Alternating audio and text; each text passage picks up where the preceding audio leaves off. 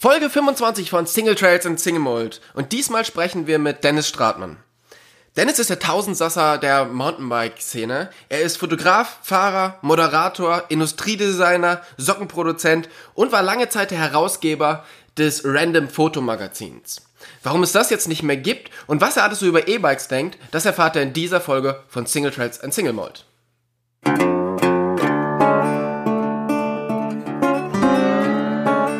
Single Trails und Single Mode, euer Podcast für Lach- und Sachgeschichten rund um die Bikeszene mit Tobi und Jasper.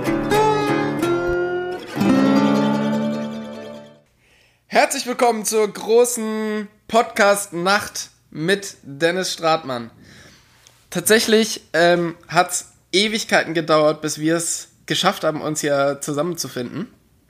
Und ähm, ja, ich sitze jetzt tatsächlich auch schon einfach seit einer Stunde vor meinem Rechner und warte, bis du hier fertig bist.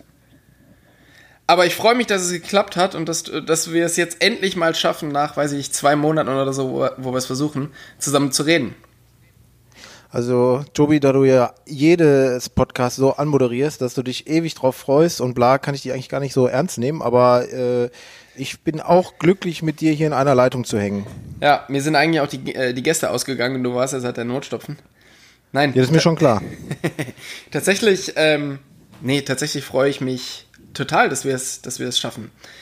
Ähm, und tatsächlich ist es auch eine, eine wirkliche Premiere, weil dadurch, dass du so spät abends nur aufnehmen kannst und ähm, erst deine Kinder ins Bett müssen, ist es bei mir 22.18 Uhr und das heißt, ich habe das erste Mal beim Podcast aufnehmen einen Whisky in der Hand. Wie das erste Mal? Ich dachte, das ist bei euch Corporate Identity, dass man dabei Whisky trinken muss, sonst darf man überhaupt nicht teilnehmen. Ja, das wollte Weil ich auch. Ich habe eine ganze Flasche in der Hand. und dazu muss man sagen, der Dennis, der trinkt halt auch einfach aus der Flasche. So wie man es als richtiger Whisky-Trinker auch macht. ähm, normalerweise nehmen wir immer morgens auf, weil der Tobi ist ja leider nicht, äh, normalerweise nicht aushält, äh, nach 8 Uhr noch ansprechbar zu sein abends. Deshalb. Boah, ich bin überhaupt kein Morgenmensch. Ich, also morgens bin ich ungenießbar. Meine Kinder müssen auch manchmal drunter leiden und ähm, abends läuft es bei mir einfach runter. Das ist wahrscheinlich auch der Grund, warum ich dann im Umkehrschluss morgens wieder ungenießbar bin, weil ich einfach abends so ein bisschen überzocke immer. Also ja. Ja, aber weißt du, dann, ich bin ja auch gern abends im Büro, dann klingelt das Telefon nicht und nix und du kannst in Ruhe arbeiten und deswegen finde ich, geht abends immer einiges besser. Deswegen habe ich eigentlich auch einen Beruf verfehlt, weil ich muss immer so früh aufstehen beim äh, Fotos machen. Ja. Ich sag mal, Augen auf bei der Berufswahl, ne? Auf jeden Fall. Was für ein Whisky hast du? Ja, das ist ja von unserem Trip nach Schottland. Da, ich bin ja überhaupt kein Whisky-Trinker, muss ich ja dazu sagen. Und wir waren ja in Schottland, wie du dich erinnerst, ähm, was sehr schön war. Jetzt kippt hier das Telefon um.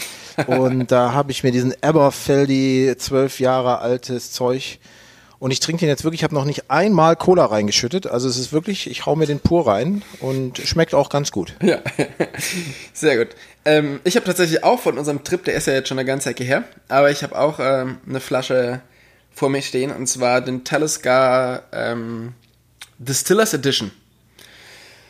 Und zwar ist das die ähm, ja, etwas ähm, aufregende Variante von dem Zehnjährigen, den man so kennt. Und der ist, nachdem er ganz normal aus dem Fass kommt, so wie der aus dem Supermarkt, ähm, ist er noch mal an Oloroso Fass gekommen und dadurch hat er ein bisschen mehr, ähm, ja, so ein bisschen mehr Oloroso, so, so Sherry-Noten. Also ist so ein bisschen dunkler und schmeckt halt so ein bisschen ähm, kirschiger. Ja, ist klar. Ja, ist Mir klar. kannst du alles erzählen, ja. ähm, Dennis, du, du bist ja für viele Leute in der, in der Szene schon sehr bekannt. Aber viele kennen dich vielleicht auch nicht. Ähm, du bist schon seit Ewigkeiten in der Bike-Szene unterwegs und bist quasi so ein bisschen die, die eierlegende Wollmilchsau der Mountainbike-Industrie, der Mountainbike-Szene. Du bist Fahrer, du bist Fotograf, du bist Moderator, du bist Industriedesigner, du bist Sockenproduzent und warst lange Zeit Herausgeber des legendären Random Magazins. Wie genau hat eigentlich alles angefangen? Ja, also das hat angefangen, ähm, so Schulzeiten, sag ich mal, dann bist du mit Kumpels, da kam so die Skateboardwelle aus Amerika rum und dann bin ich super viel Skateboard gefahren und dann fing das aber an, dass sich auf einmal alle für Mädels interessierten, so da war ich so 15, 16 Und oder da so. hast du weiß, gedacht, heute ist man da schon nicht da habe ich gesagt, da mache ich nicht mit. Äh, nee, ich wollte irgendwie immer draußen sein, mich irgendwie bewegen. Aber wie gesagt, die ganzen Kumpels haben dann ihr Skateboard irgendwie an den Nagel gehangen. Und äh, das war so gerade der Moment, wo dieser Mountainbike, äh, diese Mountainbike-Welle rüberschwappte. Also es muss so Ende der 80er Jahre gewesen sein, in der Tat, oder Anfang, nee, Ende der 80er. Ich meine, ich hätte sogar die erste Ausgabe des Bike-Magazins ähm, damals gekauft und die haben ja gerade ihr 30-jähriges gefeiert. Ähm, insofern muss es eigentlich 30 Jahre her sein. Naja, und dann ähm, war ich von diesem Mountainbike-Virus so ein bisschen angeta äh, angefixt und habe äh, von zusammengearbeiteten und zusammengeschnortem Geld, weil da war ich auch noch ein junger Knabe, da war ich so um die 14, 15, ähm, habe ich mir ein äh, günstiges Mountainbike gekauft und bin dann hier so durch den Wald geradelt. Da auch einen äh, neuen Kumpel dann gehabt, mit dem ich viel gefahren bin. Und ähm, dann hat es nicht lang gedauert, bis es hier einen Mountainbike-Club gab in der Stadt, in der ich, aus der ich komme, das ist Ratingen, so direkt neben Düsseldorf. Und mit diesem Verein sind wir dann mal zu einem Downhill-Rennen gefahren, nach Bürenhardt. Das werden wahrscheinlich die älteren äh, Semester noch kennen. Ich weiß nicht, kennst du Bürenhardt noch, Tobi? Ich kenne das, ja. Das legendäre Massengrab Ja. auf der Hälfte der Strecke. Also die Strecke war ja nur anderthalb Minuten. Selbst damals war die anderthalb Minuten. Heute wäre die wahrscheinlich 45 Sekunden. Und da gab es ja so eine tiefe Senke, die nannte sich Massengrab, weil sich da wirklich massenweise die Leute aufstapelten. Ja, und auf jeden Fall, da hat dieser Verein, in dem ich äh, dann war, als kleiner Juniorenfahrer, hat dann seine eigene Downhill-Vereinsmeisterschaft da mit ausgefahren. Und da war ich schnellster direkt aus dem Verein. Und dann, da war ich natürlich total angefixt so. Und dann fand ich Downhill geil. Also mir ist eh schon vorher aufgefallen, dass mir dieses äh, Ausdauergetrete und Spandex und so, das war jetzt irgendwie nicht so meins. Ich fand das, das Bergabfahren und die Fahrtechnik fand ich irgendwie cooler. Und ja, und dann habe ich mich so ein bisschen da verschossen und dann hatten wir einen coolen Shop hier ähm, im Ort, den gibt's sogar immer noch. Den kann ich ja hier mal erwähnen, das ist in, in Lindhof, der Siegli Nonstop, ein ganz kleiner Laden, aber echt süß. Und der, der Peter Kleinbreuer, der Chef da, ähm, und damals sein, sein Kompagnon, boah, wie hieß der noch, Cornel Schmetzer, ist ja auch scheißegal eigentlich, kennt eh keiner. Ähm, auf jeden Fall, die haben gesagt, irgendwie der Strattmann, der hat vielleicht Talent. Und dann konnte ich da meine Klumpen zum EK einkaufen. Also ich konnte mir da quasi mein, mein erstes Mountainbike, ja, ziemlich, oder nicht Mountainbike, Downhillbike, relativ günstig zusammenkaufen. Ja, und dann nahm das einfach so seinen Lauf. Ne? Dann warst du 18 und mit 18 habe ich mir dann immer Mamas Auto geschnappt und bin wirklich zu eigentlich jedem Downhill-Rennen in Deutschland gefahren. Wir wollten überall mitschreddern, dann schon in der Lizenzklasse und so weiter und so fort. Ja, und so, dann bin ich, ähm, ich weiß nicht, wie genau du es wissen willst, dann äh, habe ich mich irgendwann mit Pirate aus Richtig Hamburg genau. zusammengetan.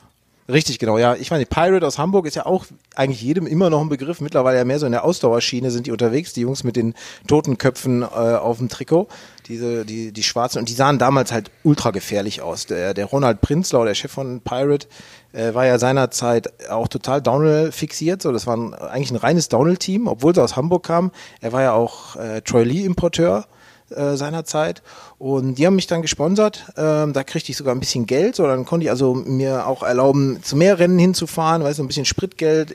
Jeder weiß ja, wie teuer Downhill ist. Das war auch damals schon teuer. Heute ist es natürlich abartig teuer. Wobei immer noch billiger als Golf oder so. Aber ähm, naja. Und ja, und so ging das dann weiter. Dann kriegte ich so einen Sponsor nach dem anderen. Und äh, das ging dann so über Cyclecraft, damals ziemliche Kultmarke. Dann bin ich äh, für Intense gefahren, mega Kultmarke. Das war wahrscheinlich auch so vielleicht mein erfolgreichstes, erfolgreichstes Rennjahr. Da war ich äh, dritter Mal bei der DM in der Eliteklasse. Und da bin ich sechs Jahre für Rotwild gefahren und ja, Commensal bin ich mal gefahren. Und mittlerweile bin ich ja äh, seit elf Jahren bei Rocky Mountain und das ist auch schon so ein, ich sag mal, so ein eheähnliches Verhältnis, was ich mit denen führe. Also ja, da bin ich jetzt. Ja. So, immer noch als Sportler, aber Man schon streitet sagst, sich oft, so, aber es geht irgendwie trotzdem noch weiter. ja, irgendwie auch im hohen Alter kann man ab und zu noch mal schnell den Hügel runterfahren. Wobei mittlerweile, ich wollte jetzt eigentlich meinen Downhillrad wirklich an den Nagel hängen und äh, nur noch, wenn überhaupt, nur noch Enduro fahren, weil äh, da hast du einfach, hast einfach mehr von so einem Wochenende, mehr Radfahrzeit, ne? Weil beim Downhillfahren, da hängst du schon ganz schön viel rum bei so einem Rennen ähm, und wartest eigentlich immer nur auf deinen Rennlauf und auf die paar Trainingsläufe und hast dann an so einem Rennwochenende vielleicht am Ende netto vielleicht 30 Minuten Fahrrad gefahren oder so. Und das ist natürlich relativ wenig. Ne? Und bei so einem Enduro-Rennen über zwei Tage, weiß nicht, so eine Trail Trophy oder so, da sitzt du dann schon, ja, weiß nicht, 20 Stunden im Sattel, wenn du Glück hast, ne? so ein Dreitages-Event. Ja. Also da kommst du schon gut auf deine Kosten. Ist natürlich ein bisschen was anderes wie Downhill fahren. Downhill ist cool mit den ganzen Zuschauern und viel mehr Action und so, aber ja, wenn's, wenn du mehr Fahrrad fahren willst, ist, glaube ich, Enduro die bessere Wahl. Wobei ich finde beides nach wie vor geil. Ich gucke mir fast jedes Weltcuprennen Downhill äh, auf Red Bull TV an, weil das ist so geil. Downhill ist einfach Premium-Sport. Formel 1 des äh, Mountainbike-Sports hat es ja irgendwann mal, ähm, ich glaube Fabian Barell hat das mal gesagt in einem Video. Und das, ja, das trifft ja auch ganz gut, ja, ne? Finde ich auch, ja. Das ist, äh, das ist es auf alle Fälle. Und wenn du siehst, was die halt jetzt noch ähm, da alles an, ja, was die alles da reinstecken und ähm, was die alles testen vorher, das ist echt schon, schon Wahnsinn. Ja, die meisten, die meisten Entwicklungen, die äh, an, eigentlich an allen Bikes, von Cross Country über All Mountain, äh, dran sind, kommen ja irgendwo aus dem Downhill-Sport, oder? Also sei es Scheibenbremse, Federung, äh, versenkbare Sattelstützen, bessere Reifen und so, es kommt alles aus dem Downhill. Ja. Ja, da machen wir uns nichts vor. Ich meine, verdienen tut da wahrscheinlich keine Firma mit Downhill-Rädern, aber es ist äh, ein Imageträger und ein Experimentierfeld und ähm, ja, das bringt den ganzen Sport voran. Auf alle Fälle. Ich meine, es kauft sich ja auch kein Mensch ein Formel-1-Auto. Ja, die, die wenigsten davon, Leute. Gar nicht kann. Ne? Aber ähm, auch da holen die großen Firmen ganz viel Know-how an Land für ja. die Serienproduktion dann. Genau. Ähm, dann bist du irgendwann halt ähm, ja, beim Downhill-Rennen vom Rad runtergestiegen, beziehungsweise noch gar nicht so richtig, sondern du hast, du bist erst deinen eigenen Rennlauf gefahren und hast dann angefangen, das ähm, zu moderieren, nachdem du da unten im Ziel angekommen bist. Wie ist das? Also ich wollte eigentlich fragen, wie ist das so gekommen, dass du jetzt was moderierst, aber nachdem du zur ersten Frage jetzt gerade schon fast 20 Minuten geredet hast, ist eigentlich relativ klar, wie das gekommen ist. Du redest einfach. Habe ich schon äh, so lange, habe ich schon so lange geredet? Ich finde es finde ich äh, tatsächlich sehr gut. Da muss man dir nicht so viel aus der Nase ziehen. Ähm, ja, du redest einfach sehr viel und sehr sehr gut. Ähm, aber machst du das immer noch? Also moderierst du immer noch viel viel Rennen? Eigentlich, eigentlich nicht mehr so viel, weil mir da so ein bisschen die Zeit fehlt. Ähm, auch wieder dieses Zeitthema. Und weil ich auch selber gar nicht mehr so viel Downhill-Rennen fahre. Und ähm, dann verlierst du auch so ein bisschen, sag ich mal, den Anschluss, dass du so, so diese, diese ganzen Backstage-Talk, den hast du dann nicht mehr so unbedingt so flüssig drauf wie früher. Und ähm, aber ich, ich sag mal, hauptsächlich ist so dieses Zeitthema. Ich fahre einfach weniger Rennen und dann kommst du auch weniger zu moderieren. Und das war ja auch damals eigentlich immer mein Deal. Ich war ja nie eigentlich ein reiner Rennmoderator. Ich bin ja immer die Rennen auch selber gefahren. Also ich habe gesagt, ich kann euch das Rennen moderieren, so mir macht das Moderieren auch so ein bisschen Spaß. Sonst kann man das ja auch nicht machen. Wie alles, was man macht, sollte man immer mit Spaß machen. Ähm, und ich moderiere aber nur, wenn ich auch selber fahren kann. Und dann war immer der Deal, dass ich halt als allererster fahre, so noch vor den Hobbyklassen. Ich bin einfach der Erste, der da den Berg runterschreddert, habe dann mein Rad an den Rand gestellt und habe das Rennen moderiert. Und das hat eigentlich immer super gut geklappt und war total lustig. Und äh, hat ja auch irgendwie für die Zuhörer so einen Mehrwert, wenn der Moderator auch selbst die Strecke kennt und auch selber fährt. Da kann man schon dann viele coole Geschichten äh, erzählen, die so links und rechts vom Flatterband passieren. Aber ähm, seit, seit einigen Jahren moderiere ich nur noch sehr, sehr wenig, weil ich, wie gesagt, selbst kaum noch zum Fahren komme.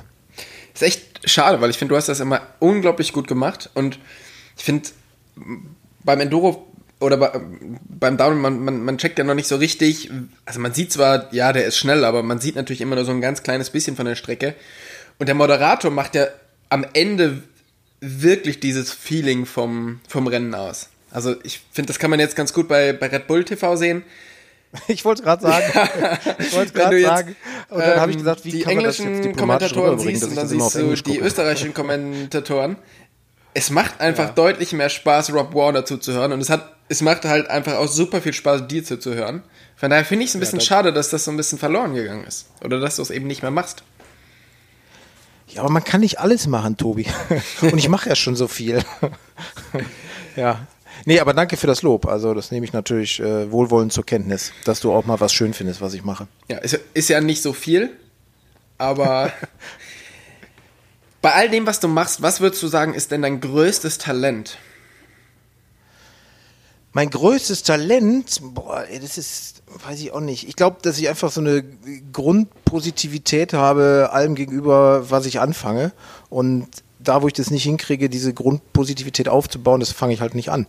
So, dass man da so vielleicht so ein bisschen äh, sondiert und ja, das, das würde ich vielleicht sagen. Also, ich würde jetzt nicht sagen, dass ich irgendwas über herausragend besonders toll kann und besser bin als irgendwer anders. Aber ich glaube einfach, ich kann mich extrem gut motivieren und ich kann mich gut disziplinieren. So, das sind vielleicht, das sind vielleicht so Sachen, wo es bei manchen hapert, wo ich denke, boah, da schlummern Talente, aber die kriegen es einfach nicht auf die Kette, das dann umzusetzen. Ja, aber möchtest du gerne bei allem, was du machst, 100% geben oder bist du auch mit 95% zufrieden? Äh, Es kommt so ein bisschen drauf an. Eigentlich, äh, manchmal reichen mir 95 und manchmal sind mir 100 nicht genug. Also das, das kommt wirklich ganz drauf an. Zum Beispiel beim, beim, beim Rennenfahren merke ich mittlerweile, da wollte ich ja früher 110 Prozent am liebsten und da reichen mir mittlerweile 90. So, da ist so ein bisschen das Testosteron aus dem Körper raus, glaube ich, und man will da mehr genießen, als sich kaputt machen. Ähm, andererseits so beim Job, wenn ich fotografiere oder so, da möchte ich schon dann gerne über die 100 kommen, so, weil da möchte ich mich auch noch weiterentwickeln und du willst, dass deine Kunden happy sind, so und ja, also es ist mal so, mal so. Okay. Weil oft ist es ja bei Leuten, die das so machen oder so viel machen wie du, dass wenn du das jetzt alles, wenn du für alles 100% geben würdest, dann wird es ja gar nicht fertig. Das ist ja so ein bisschen das, was du vielleicht auch vorher ge gesagt hast. Ähm, oder das ist auch das, was, was Paul Ripke zum Beispiel sagt. Dem reichen 95%, weil die 5% macht er einfach mit einem, mit sich als Person wieder wett. Und wenn das Bild jetzt 5% besser wäre, er aber ein Arschloch wäre, dann würde das halt irgendwie nicht funktionieren und er würde für diese 5% würde er halt einfach so viele mehr Stunden und mehr Stress verursachen. Und ich glaube, das ist auch das, wo halt einfach viele Leute dran, dran strugglen, oder? Dass sie eine Sache so, so tausendprozentig machen wollen und das aber, und dann da halt super viel Zeit verlieren. Oder denkst du, du, du kriegst es hin und ähm, bist da wirklich, dass du an jedem Bild nochmal bis zur ähm, bis zum Exzess einfach alles, ähm, alles gibst?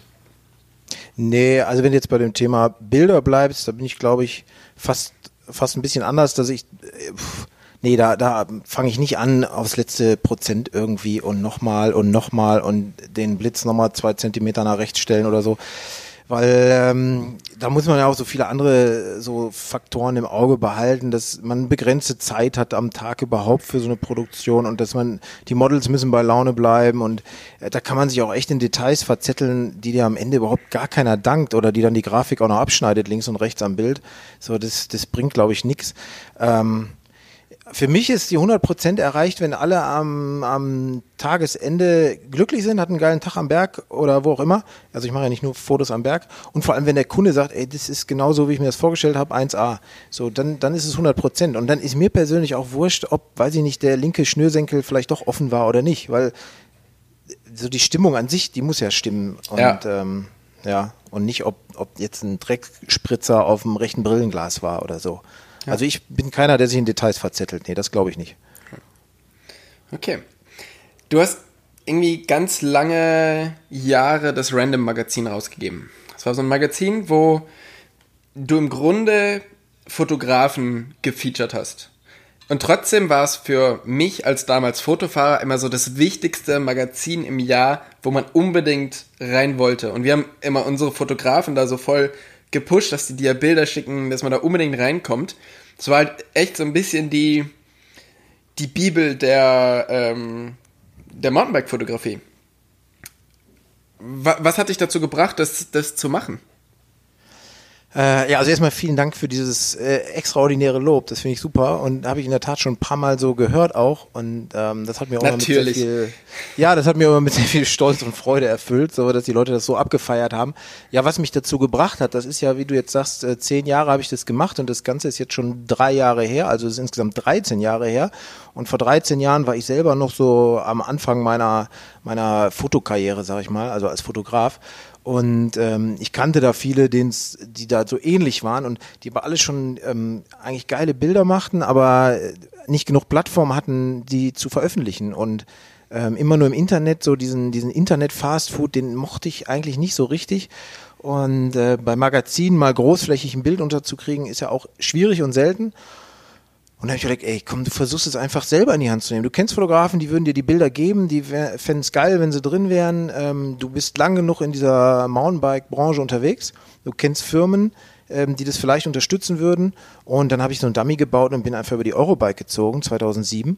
Ähm, und habe gefragt, ey, wer hätte Lust, sich hier mit einer Anzeige ähm, im Random, das wird ein Fotomagazin und ich habe eigentlich nur offene Türen eingerannt. Also ich habe wirklich wenig äh, Absagen äh, gehabt und ich wollte eigentlich auch nur zehn Anzeigen haben, weil ich habe das so budgetiert, dass ich mit zehn Anzeigen klarkomme, was die Finanzierung angeht. Und ähm, ja, und so ging das dann los. Und es war vor allem äh, insofern ganz geil, weil ich an diesem Tag dann auch meinen bis heutigen Sponsor, die Firma Bike Action Rocky Mountain, halt äh, akquiriert habe. Beim Dirk Jans habe ich seit Jahrzehnten gefühlt Klinken geputzt, ne, weil ich wollte immer Rocky fahren und er immer, Herr Strattmann, würde total gut passen, aber wir haben kein Budget, unser Team ist voll und geht nicht und gar nicht und naja, und 2000 äh, sieben stand ich dann bei ihm auf der Matte, habe gesagt, hier Dirk, ich habe hier so ein Magazin, will ich machen. Was hältst du denn davon? Und sagte er, findet er geil, hat er kein Budget, aber äh, willst du nicht für uns fahren? Und so bin ich zu Rocky gekommen und das finde ich eigentlich noch so mit einer der geilsten Nebeneffekte, die da entstanden sind. Ähm, ja, und dann, ich wollte es eigentlich auch nur einmal machen, dieses Heft und ja, wie du schon sagst, so jeder fand's geil, auch die Industrie fand's eigentlich geil und dann ist es am Ende zehnmal geworden.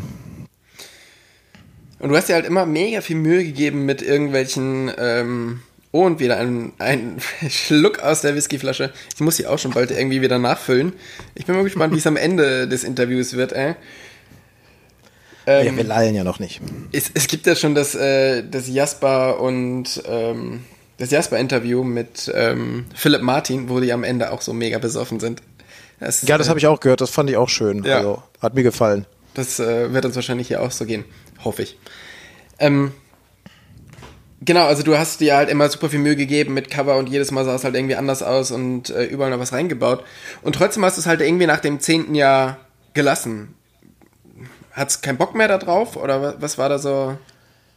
Ähm, ah, das waren so ein bisschen mehrere Faktoren, die da zusammenkamen. Einerseits, wie du schon sagst, ich hab, wollte immer so outstanding, natürlich extra geile Mountainbike-Fotos, aber auch dieses Cover. So, dass, dass jedem klar war, das Ding gehört nicht nach drei, zwei, vier Wochen in Müll, in Altpapier, sondern das muss ins Buchregal, das ist ein Sammlerstück. Deswegen waren es immer 1A-Cover, also mit Prägungen, mit Fräsungen, mit Stanzungen, mit 3D-Hologrammbildern, hast du nicht gesehen. Da haben wir eigentlich so alles durchexorziert, was man sich so irgendwie mit halbwegs realistischem Budget ähm, machen kann. Und dann wird es nach zehn Jahren irgendwann langsam auch schon dünn, da irgendwas hinzubekommen. Und ähm, ja, vor allem nach zehn Jahren, also ich meine, ich habe mich auch entwickelt, ne, so als, als Fotograf, dann habe ich zwei Kinder in die Welt gesetzt und so weiter und so fort. Das Zeit, das Zeitbudget, das wird ja nicht größer, das wird eher kleiner. Und Random war immer so ein Kind der Liebe. So, da habe ich nie von gelebt. Auch wenn es nach außen immer so aussah, als wäre ich Random und das ist ein Verlag und boah, krass. Da macht der richtig ähm, Kohle mit, ey. Genau, war es überhaupt nicht. Also es gab Magazine, nicht viele Gott sei Dank, aber es gab auch Magazine, wo ich draufgezahlt habe. Es gab einige, wo ich nichts verdient habe. Und äh, sicherlich ist auch hier und da ein Euro hängen geblieben, keine Frage. Aber es stand nie in einem Verhältnis zum Aufwand. Never ever. Und ich habe das immer so äh, gesehen als, ähm, ja, du du zeigst dich halt so irgendwie rum, so in der Industrie, du zeigst, was du hier auch als Agentur, wir haben ja so eine kleine Grafikagentur laufen, was du da kannst und ähm, ist so ein bisschen so eine Art Visitenkarte auch irgendwo für dich und für die Fotografen, die du da featurest. Und aber wie gesagt, nach zehn Jahren war dann irgendwie bei mir so ein bisschen die Luft raus. Und ich wollte mich auch auf andere Sachen konzentrieren. Also ganz klar, ich wollte mehr Zeit mit meinen Kindern haben. Das war mir schon auch total wichtig. Ähm, und die Sockenproduktion so nach vorne schieben. ja, Socken, das ist so, weißt du, Socken, T-Shirts, Caps und so, die, das kriegst du ja alles im Online-Shop noch, auch, auch alte Magazine, es sind ja noch einige da, nicht alle Ausgaben, aber wer Interesse hat, also man kann ja nach wie vor da was auch kaufen auf ähm, im Random Shop. Ähm, aber das habe ich auch immer nur so als, als Goodies gemacht, ne? Und ja, klar, auch Socken dazu mit äh, schönen, markigen, blöden Sprüchen. Ähm, ja, die gab's auch, richtig. Und denkst du denn, dass dieses Thema Print und Fotografie sich irgendwie so ausgespielt hat? Oder meinst du, das ist immer noch so ein Ding und man könnte das auch mal wieder beleben oder jemand anders könnte das weitermachen oder das wird immer noch funktionieren? Oder ist es einfach durch? So. Boah, es ist total schwer zu beurteilen. Also ich glaube, so in meiner Generation äh, oder auch noch ein bisschen jüngere Leute, so die finden das nach wie vor geil. Und ich glaube auch die ganz Jungen, die kommen vielleicht auch wieder auf den Geschmack das Problem ist ja, dass du dir die ganzen Fotos oder fast alle Fotos ja auch im, im Internet irgendwie angucken kannst. Ja, kannst du ein bisschen rumsurfen und kriegst es dann irgendwie links und rechts um die Ohren geflattert und du findest schon coolen Content online, ähm, also schöne Bilder. Dass man das so kompakt in ein geiles Buch packt, so wie es random war, oder ich, ich glaube, Red Bull macht das ja auch äh, jedes Jahr jetzt nicht nur Mountainbike, aber so, so Sport, Action, Sportfotografie. Jedes zweite Jahr, glaube ich, oder? Oder je, jedes Jede, ja, ich weiß es nicht. Red Bull Illum, ja. Genau, das meine ich. Ähm, und wer so ein Buch hat, der, also der sabbert man ja schon vor. Ne? Also es hat immer noch so einen so Reiz, so ein Buch. Aber Ah, ist schwer zu beurteilen, ob die Leute dafür noch so viel Geld dann in die Hand nehmen, weil man muss ja schon ein paar Euro auch für so ein hochwertig produziertes Ding verlangen. Also es gibt viele, ich hatte ja eine, eine Stammkundschaft, hatten wir beim Random, kann man nicht anders sagen, die, die jede Ausgabe gekauft haben, ähm, blind weg. Die wollten es einfach haben, aber ich glaube so der die Größ, groß der Masse, und das tut mir auch so ein bisschen leid, aber die wollen so diesen schnellen, billigen Internet, Amazon, Billo-Konsum. Ja. Ist einfach so. Okay. Ja. Ja. Ähm, aber jetzt hast du quasi mit Rennfahren verdienst du kein Geld, mit Moderieren verdienst du kein Geld. Random auch nicht. Socken bleibt wahrscheinlich auch nicht so viel hängen. Womit verdienst du jetzt eigentlich so deine Brötchen? Jetzt wird's dünn langsam, ne? jetzt wird die Luft langsam dünn. Jetzt wird's dünn. Nein, also ähm, was interessiert dich überhaupt, womit ich mein Geld verdiene? Das interessiert, hat Ja, dich ich- nicht zu interessieren. Nein, ähm, nee, ich, also mittlerweile fotografiere ich aber. Oft wäre ich einfach gerne so ein bisschen mehr wie du, weißt du? Und ich versuche einfach nur Ja. zu lernen. Vor allem optisch, oder? Ja, vor allen Dingen optisch, ja. Äh, nein, Quatsch. Ähm, was soll ich jetzt sagen? Achso, ja, ich fotografiere sehr viel. Ich mache ganz viel für die Motorpresse, also hier Roadbike und Mountainbike-Magazin. Ähm, ich habe Kunden aus der Industrie, für die ich viel mache. Ähm, ganz viel Fahrradgedöns natürlich. Ähm, ja, also es ist, würde ich mal sagen, 80, 80 Prozent ähm, Fotografie. Und dann habe ich ja einen Entwicklungsvertrag noch äh, mit Specialized. Ich mache für Specialized Reifen, entwickle ich äh, Reifenprofile. Das habe ich jahrelang für Conti gemacht und äh, bin jetzt zu Specialized gegangen. Das wissen viele gar nicht, weil das immer so ein bisschen ähm, ja, hinten runterfällt, weil was soll ich es auch in die Welt rausposaunen. Aber äh, ja, Ja, das Tat. ist jetzt ich bin passiert. Jetzt ist es passiert. Ich bin eigentlich, also fast alle Mountainbike-Profile, die von der Firma Conti äh, rumfahren, die stammen hier von dem Schreibtisch, an dem ich sitze. Und ähm, auch bei der Firma Specialized gibt es schon so einiges, was rumfährt. Auch viel im Road- und, und Gravel-Bereich. Also ähm, da habe ich mir einfach auch so ein bisschen so einen Namen gemacht, weil ich hatte mal, ich mache das wie gesagt sehr lange schon und ich hatte mal gesagt, das muss man jetzt mal auf eine wissenschaftliche Basis äh, bringen, dieses Entwickeln von Reifen und es ist total schwierig. Ich habe da äh, mit der Uni Essen ähm, zusammengesessen, Uni Essen und Uni Duisburg mit Professoren, äh, mit, mit Materialtechnikern, mit Physikern und wollte so, habe denen dann überhaupt mal erklärt, wie dieses äh, Mountainbiken funktioniert und wie Reifen da entwickelt werden. Dann haben die alle gesagt, das ist ja äh, total hemdsärmlich. Und dann habe ich denen erklärt, was für Parameter es da auch zu bedenken gibt, ne? sei es Felgengröße, Reifenumfang, Untergründe, Fahrergewicht, Luftdruck, das ist ja äh, schier unermesslich. Und dann haben die auch alle gesagt, ja, boah, das, das jetzt in so eine Formel zu packen oder in, in, eine, in ein Tool, ganz schwierig. Und ähm, deswegen kann man eigentlich einen Mountainbike-Reifen fast nur oder sehr, sehr viel nur über Erfahrung ähm, ja, entwickeln. Das ist nicht, nicht wie so ein Autoreifen. Ne? Autoreifen denkt man erstmal, oh, viel komplexer, ist ja ein fettes Auto und viel PS und so, aber eigentlich ist ein Autoreifen nicht, nicht viel komplexer oder wesentlich unkomplexer als ein Mountainbike-Reifen, ne? weil der fährt auf Asphalt, das ist manchmal nass und manchmal trocken. Ähm, aber so ein Mountainbike-Reifen ist extrem komplexes Thema. Aber das heißt, Und, du ja. sitzt dann einfach da an deinem, an deinem äh, Schreibtisch und denkst dir so, ach, was könnte denn heute auf den Reifen passen? Oder, oder wie kann ich mir das. Also ist da jetzt kein Ja. riesen Testverfahren dahinter oder ähm, bist du der Erste, der das dann dir überlegt und dann geht es zu der Firma und die testen das? Oder wie kann man sich das ja, so vorstellen? ungefähr, so ungefähr kannst du dir das vorstellen, mal, mal ganz grob. Ähm, die sagen, wir möchten neuen All-Mountain-Tourenreifen. Der soll das und das können, so, das und das sind die Mitbewerber, das machen die. Äh, der muss schnell rollen und bla. Also gibt es ja schon so Parameter, die du als Hersteller haben möchtest. Und, ähm, oh ja, und dann setze ich mich hier wirklich hin mit einem Blatt Papier und einem Stift und fange an, so ein bisschen zu skribbeln, wie ich mir das vorstellen könnte.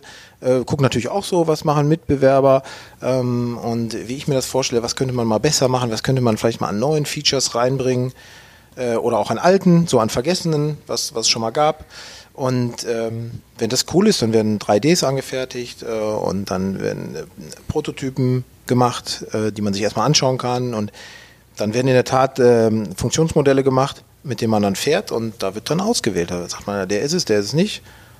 Ja, und man muss ja auch ehrlich sagen, beim, bei dem Reifen ist äh, auch das Profil nicht alles. Ne? Also es ist ganz viel, äh, die Mischung macht auch unheimlich viel aus. Also kannst ein, ein super Profil mit einer scheiß Mischung kannst du eigentlich nicht fahren und umgekehrt ist es genauso. Jetzt haben wir, glaube ich, die Verbindung verloren. Tobi, bist du noch da? Da bist du wieder. Ich Ja. habe dich gerade mal nicht gesehen und auch Ja. nicht gehört, Schatz. Ja, ich hoffe, du. Bist du eingeschlafen? War das so langweilig? Ja. Ich, ähm, ja, ich habe einfach gedacht, ich, ich steig mal hier kurz aus. Ich hoffe, du hast einfach fleißig weitergeredet. Ja, ich habe dann schon zwischendurch so ein bisschen hilflos gesagt, Tobi, du bist nicht mehr da, aber jetzt bist du ja wieder da. Ja, ja, egal. Ähm, Ja. Das passiert mir auch immer, gerade wenn ich versuche, witz- witzige Geschichten zu erzählen, dann ist der Jasper immer weg. Und ähm, also ist nicht das erste Mal passiert. Mein, ähm, mein lustiges kleines hier ähm, oberfränkisches Dorfinternet verkraftet dieses ähm, diese Art von Videotelefonie leider nicht. Ja. ja, ich wohne ja direkt am Bahnhof hier und es ist echt so, wenn hier manchmal ein Zug vorbeifährt, dann bricht ja auch alles manchmal ein. Also, aber es fuhr gerade kein Zug, insofern kann es das nicht gewesen sein. Dann lag es wohl an mir. Ähm, Ja, lag an dir. Okay, ich gehe davon aus, dass deine, deine Reifengeschichte noch ähm, ein gutes Ende genommen hat. Ja, das war wunderbar. Also Reifen laufen, selten Platten und mega Grip und Vollgas. Cool. Ähm, heute ist tatsächlich so ein bisschen die große, die große Lobfolge, weil ähm, ich muss tatsächlich gestehen, ich kenne niemanden, mit dem ich Radfahren gehe, der mit dem es so viel Spaß macht, weil der so unglaublich positiv ist. Also, ich habe dich, glaube ich, noch nie in einer Situation erlebt, wo du eben, wo du nicht positiv bist und, und ganz viele Leute, wenn die Stress haben, dann, dann nörgeln die immer und ist es immer, der Deutsche ist ja immer so ein bisschen so, ja, äh, aber mir geht's noch viel schlechter wie dir und ähm, man bettelt sich da immer, dass es jedem unbedingt, wem es denn jetzt am schlechtesten geht. Und du bist immer halt super positiv. Also entweder scheint dir halt wirklich die Sonne aus dem Arsch oder du, ähm, ja, du lässt einfach andere Leute an deinem Leid nicht teilhaben. Das finde find ich großartig. Und dazu muss ich einfach mal eine Geschichte erzählen, wie man auch in der schlechtesten Situation immer noch so gut gelaunt sein kann. Und zwar unsere Bin lustige, ich auch gespannt. unsere lustige Schottland-Geschichte. Oh. Und zwar waren Dennis und ich zusammen in Schottland unterwegs und unser Plan war, an diesem Tag eine Tour zu fahren. Ähm, ich weiß gar nicht, wie viele Kilometer das waren. Es war nicht so mega weit. Nee, das ging schon. Waren 20, 25. Waren ja auch E-Bikes, muss man dazu sagen. Genau. Auch noch. Also wir waren ja richtig faul unterwegs auch. Und ähm, es waren halt 25 Kilometer in eine Richtung. Und da sollte uns ein Boot abholen und wir wären quasi oder sind mit diesem Boot wieder zurückgefahren. Und Dennis hat einen Fotorucksack auf.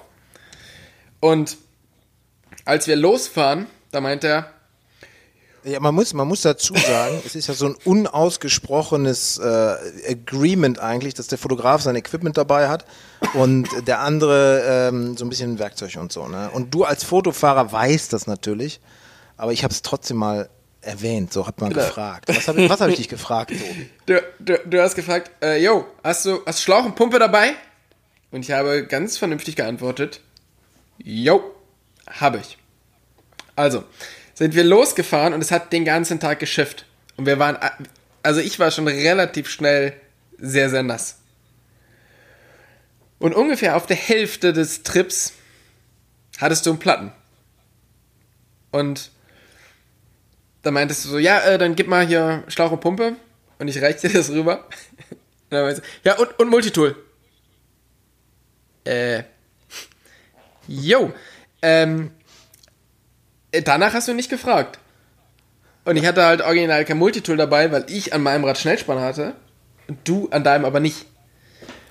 Ja, das Profirad halt, ne? Hatte kein Schnellspanner. Und das heißt, wir hatten Schlauchpumpe, alles quasi bereit, um das zu flicken. Wir konnten halt nur dieses, dieses Hinterrad nicht ausbauen. Also, also ist der Dennis leicht, also immer noch ultra positiv, einfach mit dem Platten die weiteren 15 Meilen berghoch, bergunter auf irgendwelchen Tra Trails gefahren. Im Megaschiff. Und wir hatten ja so ein bisschen Zeitdruck auch, weil wir halt diese Fähre erreichen mussten, weil die nur einmal am Tag fährt. Ja, und da, da war ja auch sonst nichts, das muss man dazu sagen. Das war ja wirklich in the middle of nowhere. Man kam da in so ein Dorf, was eigentlich hier bei uns nicht mal sich Dorf nennen würde. Es waren genau zwei Häuser. Ja.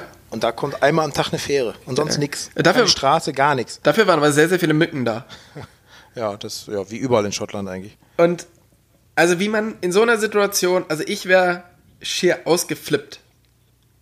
Ja, innerlich bin ich das ja auch, weißt du, innerlich bin ich das ja auch, aber Ach, was soll ich sagen? Es ist einfach so. Es war sehr. Man muss ja, man muss ja gute Miene zum bösen Spiel machen, weil was wird dir den Tag versauen, wenn er eh schon versaut ist? Also muss er nicht doch doppelt versauen. Man muss das Beste draus machen. Und es war ja ein, ein Reifen mit einer Downhill-Karkasse montiert und den kannst du schon auch mal ein paar Kilometer auf der Felge fahren. kann man schon mal 15 Meilen einfach mal durchs Gelände prügeln mit dem. Ja, ja, ja, ja. Das ist ja auch, kannst dann direkt testen, wie lange hält sowas. Ne? Ich war auch erstaunt. Also wie, die Felge, das war auch ein ziemlich grobes Gerät. Ähm, und der Reifen, die waren beide noch, ich sag mal, okay so. Also hättest du noch bei Ebay an Mann gebracht. Das war nicht kompletter Totalschaden. Ja, äh, leichte Gebrauchsspuren. Ja, aber super Ja. netter Kontakt, gerne wieder. Ja, nee, das war großartig. Auf alle Fälle, ähm, das war tatsächlich die, die erste längere Geschichte, die wir zusammen gemacht haben, obwohl wir schon ein paar Mal miteinander Radfahren waren. Und wir sind mehr so die Quickie-Typen. wir sind eher so die Quickie-Typen. ja, Und ähm, Effizienz ist das, das Stichwort. unbedingt. Das war aber auch so die erste Geschichte, wo du E-Bike gefahren bist. Und als ich dir gesagt habe, wir machen, hey, pass auf, wir fahren jetzt hier nach Schottland, wir machen da so eine, so eine Whisky- und E-Bike-Geschichte, fandst du es halt auch einfach richtig scheiße. Du hattest halt eigentlich überhaupt nicht. gar keinen Bock aufs, ähm, aufs E-Biken. Und ähm, Wir fahren jetzt nach Schottland und wir machen so eine. Mehr habe ich leider nicht gehört, Tobi. Da warst du wieder weg in deinem Provinznest. Wir, wir fahren jetzt nach Schottland und wir machen jetzt so eine E-Bike-Geschichte. Und das Ja. fandst du richtig scheiße, weil du Korrekt. halt E-Biken ein, einfach kacke fandest. Ja. Und aber irgendwie, wenn man dann so draußen steht mit dem Platten und ist doch leichter, als mit dem E-Bike berghoch zu pedalieren, fandst du es dann irgendwann doch ganz gut. Wie hat sich das jetzt geändert? Also E-Bike, das, als dieses Thema E-Bike aufkam, das war für mich, ich bin ja nicht christlich oder so, aber das war für mich so eine Art Gotteslästerung, ja. Da beschmutzt einer, da beschmutzt einer diesen Mountainbikesport. Ich fand das ganz schlimm. Und ich habe es auch öffentlich abgehatet, wie es nur geht. Und ich habe mich auch über die Leute lustig gemacht, die sich auf die Dinger draufgesetzt haben. Über mich zum Beispiel. Ähm, ja, oder, oder den Herrn Schuck oder den Herrn äh, Schlie oder so. Also da habe ich richtige äh, Wortgefechte gehabt und habe gesagt, ey, ihr seid ja die letzten Spacken, ähm, dass ihr jetzt auf diesen Kackhobeln mit dieser Brotdose am Unterrohr rumfahrt. Und ähm, also ich war da totaler Gegner, auf jeden Fall. Und ich stehe da auch zu. Und ähm, ja, und es hat, man muss ja sagen, es hat sich ja gewandelt oder es hat sich ja entwickelt. Und die E-Bikes damals, die waren ja auch kacke. Also es war ja wirklich unfahrbarer Haufen Scheiße, das kann man nicht anders sagen. Und, äh, und ähm, deswegen ziehe ich ja irgendwie auch meinen Hut vor den Leuten, die das frühzeitig so erkannt haben, dass, dass da was kommen wird, was irgendwann nochmal Spaß macht. Oder einfach nur den Scheck gesehen haben, den ein Hersteller vor denen gewedelt hat und sich deswegen draufgesetzt hat, kann auch sein. Ähm, auf jeden Fall, ich habe ich hab auch zum, bin zum Dirk Jans gegangen, das war hier Rocky Mountain Importeur und habe gesagt, ey Dirk, wenn, wenn die irgendwann mit dem E-Bike um die Ecke kommen, ich setze mich da nicht drauf. Ne? Das, also äh, eher gehe ich wieder zu Fuß. Und das war für den auch okay. Hat er gesagt, nö, musst du ja nicht machen. Und ähm, ja, und dann gingen ja so die Jahre ins Land und die Firmen haben ja dann angefangen, auch äh, bei den E-Bikes zu entwickeln. Ne? Und ähm, wenn, wenn ihr jetzt einfach mal die ganze Entwicklung rauslässt, wo wir heute sind, jetzt haben wir ja wirklich voll geile E-Bikes mittlerweile am Markt. Also die sehen ja nicht nur geil aus, die fahren auch geil. Ne? Wir haben mittlerweile super Geometrien, fast, fast wie normale Analogbikes. Ähm, die gehen vorwärts, die Motoren sind leistungsstark, die Akkus halten lange. Das macht richtig Laune, so ein Teil. Ich bin immer noch total kritisch diesem ganzen E-Bike-Movement gegenüber, weil ich glaube, da wird noch ganz viel, ganz schön Scheiße passieren. So, da werden einige Trailsperrungen und so. Ich bin mir sicher, das kommt. Also kommt ja auch schon in einigen Regionen. Aber das E-Bike an sich und den Spaß, den man darauf haben kann, der ist mittlerweile wirklich, also ich bin großer Fan davon und ich mache da auch kein Geheimnis draus. Ich sag, früher fand ich es kacke, weil die Dinger kacke waren und heute finde ich sie geil, weil sie geil sind. Was denkst du, was sind so die Probleme, jetzt mal abgesehen vom Bike und vom Spaß, was sind die Probleme, die entstehen durch E-Biken? Siehst du das eher kritisch? Ist eher Fluch oder Segen? Boah, ja, aus Industriesicht ist natürlich ein Segen, weil du wieder viel Fahrräder verkaufen kannst und so weiter und so fort. Aber ich glaube, mh, man muss auch mal, weiß nicht, von diesem großen kapitalistischen Rost so ein bisschen runterkommen und ähm, ja auch gucken, was man so der Natur so ein bisschen antut und ähm, überlegen, ist, ist das eigentlich richtig, immer noch mehr Leute in die Natur bringen, immer noch mehr Leute in exponierte Regionen, ähm, macht das Sinn? So, ja, Also A ist, ist Mountainbiken per se ja kein umweltfreundlicher Sport und E-Biken schon mal gar nicht. Und ähm, wenn ich jetzt sage, der ist nicht umweltfreundlich, dann meine ich ja nicht, ähm, dass man da irgendwie einen Weg kaputt macht oder eine Wurzel kaputt fährt, sondern eigentlich jeder Sport, den man macht, ist nicht umweltfreundlich, weil man macht den ja nur für sich. So, ich, ich erreiche damit ja nichts. Ne? Ich fahre ja nicht, Ja. wenn ich jetzt mit dem E-Bike äh, zum Bäcker fahre und wieder zurück, weil ich Brötchen hole, dann ist das eine umweltfreundliche Aktion. Wenn ich damit einfach nur durch den Wald fahre, um mich zu bespaßen, dann ist das nicht umweltfreundlich. Aber Ja. auch wenn ich Tennis spielen gehe, ist das nicht umweltfreundlich. Oder wenn ich Golf spielen gehe, ist es nicht umweltfreundlich. Ähm, nee, aber was ich jetzt so beobachte, ist, dass einfach unheimlich viele Leute aufs E-Bike steigen und äh, fahren, auch die vorher noch nie Mountainbike gefahren sind oder ganz wenig, weil denen das bisher zu anstrengend war. Und jetzt können sie ja äh, überall hochfahren und überall runterfahren und alles ist easy. Und äh, also hier bei mir auf den Home Trails ist definitiv schon mehr los als vorher. Und da sind auch Leute dazugekommen, sag ich mal, die so diese Trail-Etikette, die wir Mountainbiker uns ja so ein bisschen erarbeitet haben, so dieses Miteinander mit den Wanderern, Spaziergängern und so, das kennen die alles gar nicht. Und die benehmen sich so ein bisschen wie die, wie die Axt im Walde, sagt man ja, glaube ich, so. Und ich glaube, das ist so ein äh, Phänomen, was überall auftaucht. Also in Alpen hörst du es ja auch, dass manche Hüttenwirte jetzt schon ihre Ladestationen wieder wegräumen, weil die keinen Bock drauf haben. Und ja, das ist eine Entwicklung, ich sehe die kritisch. Kann natürlich sein, dass in 20 Jahren das wieder komplett abgefeiert wird. Aber ähm, ja, das ist so das Problem, was ich sehe. Und du kannst ja auch mal gucken, wie es bei den Skifahrern war. Also mein Vater, der ist so Baujahr 40, die sind Skifahren gegangen, da gab es keine Lifte, da sind die den ganzen Tag einen Berg hochgelatscht. Und da gab es auch keine Tourenski oder so. Die sind irgendwie da hochgekraxelt und hatten dann eine Abfahrt. Und dementsprechend gab es dann an so einem Berg ungefähr drei Skifahrer.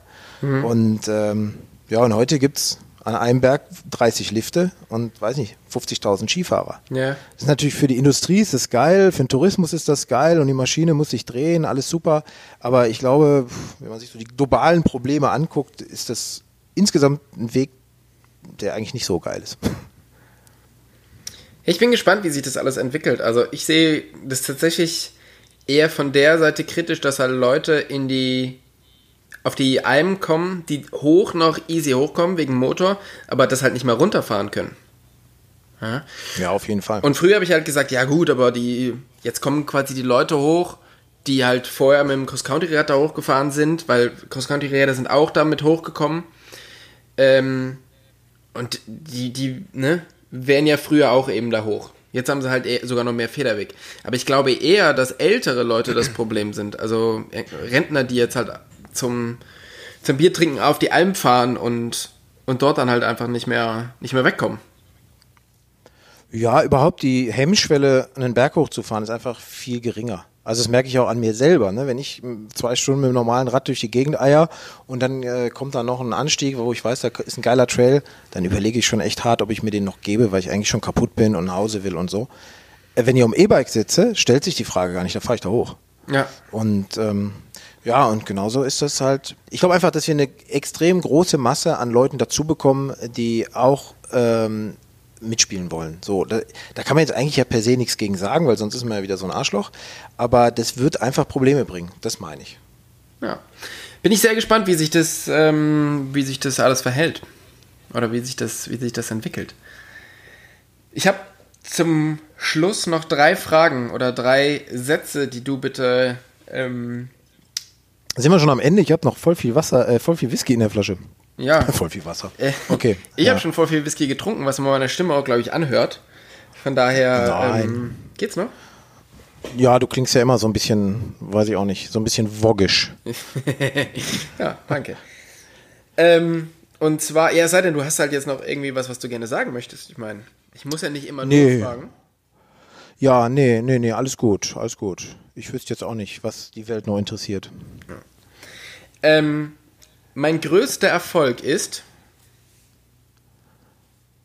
Also wenn ich mich so umschaue, dann ist, glaube ich, mein äh, größter Erfolg, ähm, dass ich äh, über zehn Jahre glücklich verheiratet bin und zwei wundervolle Kinder habe. Sehr schön. Das bewegt mich.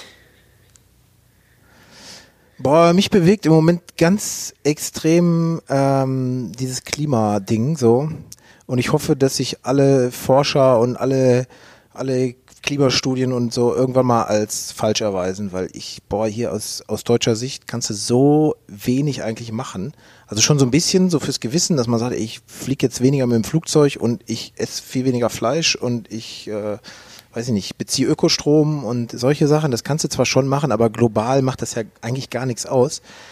Und äh, boah, deswegen hoffe ich, dass der Mensch da irgendwie noch die Kurve kriegt und das einsieht, dass wir gerade an dem Ast sägen, auf dem wir sitzen, oder dass wir uns alle geirrt haben und ähm, es die Klimakrise vielleicht dann doch gar nicht gibt und wir irgendwann einfach eine Stadt mit sauberer Luft haben, weil alles auf Elektroautos umgestellt wurde oder so. Aber das bewegt mich, das bewegt mich extrem, ja. Okay. Und das beste Trail-Erlebnis oder den besten Trail, den ich hier erlebt habe? Ich glaube, die Frage stellt sie jedes Mal und ich hätte mich darauf jetzt auch ähm, vorbereiten können, habe ich aber nicht. Das ist das Schöne Und- daran. Ja, sonst hätte ich jetzt dir da direkt aus dem Ärmel was geschüttelt. Ey, kann ich dir echt nicht sagen, weil es gibt Trails, die sind gar nicht so geil wie manch andere, aber man hat trotzdem so eine geile Erinnerung ähm, daran, weil es ein schöner Tag war, weil die richtigen Leute dabei waren, weil die Stimmung stimmte oder so. Ähm, deswegen, nee, ich kann ich, boah, kann ich dir nicht sagen. Also ich habe keinen keinen Lieblingstrail in dem Sinn. Was ich sagen kann, ich mag diese ganze Murmelbahn-Scheiße nicht, die momentan überall ähm, raussprießt. Äh, Überall werden Murmelbahnen gebaut. Auch wieder so ein Touristending, ne, um, um mehr Leute in die Berge zu bringen, weil es relativ einfach ist, da runterzufahren. Ich mag Naturtrails, so einfach wie sie sind. Gern auch super technisch, steil mit Steinen und so. Ähm, ja, und die sind geil und Murmelbahnen sind doof. So, und mein geilster Trail sind alle Naturtrails, die es so gibt. Tobi, hörst du mich noch? Jawohl. Da bist du wieder, sauber. Also ich war fertig, du kannst die nächste Frage stellen. Das war es tatsächlich. Ach so, waren wir schon bei drei? Ja. Na gut. Ja, ein Traum. Schön war's. Sehr schön. Es hat mich sehr gefreut, mit dir, ähm, ja, mit dir zu podcasten, auch wenn es spät war für mich. Aber Warte mal, die Nacht hat gerade erst angefangen, 23.03 Uhr, Alter. Da geht, die, da geht der Abend, da ist man früher, hat man angefangen vorzuglühen um die Uhrzeit. ja. Aber in La Palma war es auch immer so, da hat man sich jetzt quasi angezogen, um äh, in die Bar vor der Disco zu gehen. Ja, eben. Ja. Also was bist du für so ein Softie geworden, dass du jetzt um 11 Uhr schon sagst, es ist ja Mitternacht. Nee, ich habe das, da, ich hab das auch auf La Palma noch nie durchgehalten. Du hast ja einfach einen anderen Rhythmus. Ich habe einen anderen Rhythmus, ja. Genau. Okay. Wund- ja, hat mich auch gefreut. Die Zeit mit dir verging recht schnell, muss ich sagen. Ich habe mir das zäher vorgestellt, als du sagtest, wir müssen dann so 40 Minuten miteinander sprechen. Habe ich gedacht, ach du Scheiße, so lange habe ich noch nie mit dir gesprochen. Bevor es mir langweilig wurde. Ja. Ja, Richtig. Ja. Sehr schön. Vielen Dank und ich hoffe, wir kommen demnächst nochmal zum Radfahren. Auf jeden Fall, ich würde mich freuen. Bis die Tage. Mach's gut.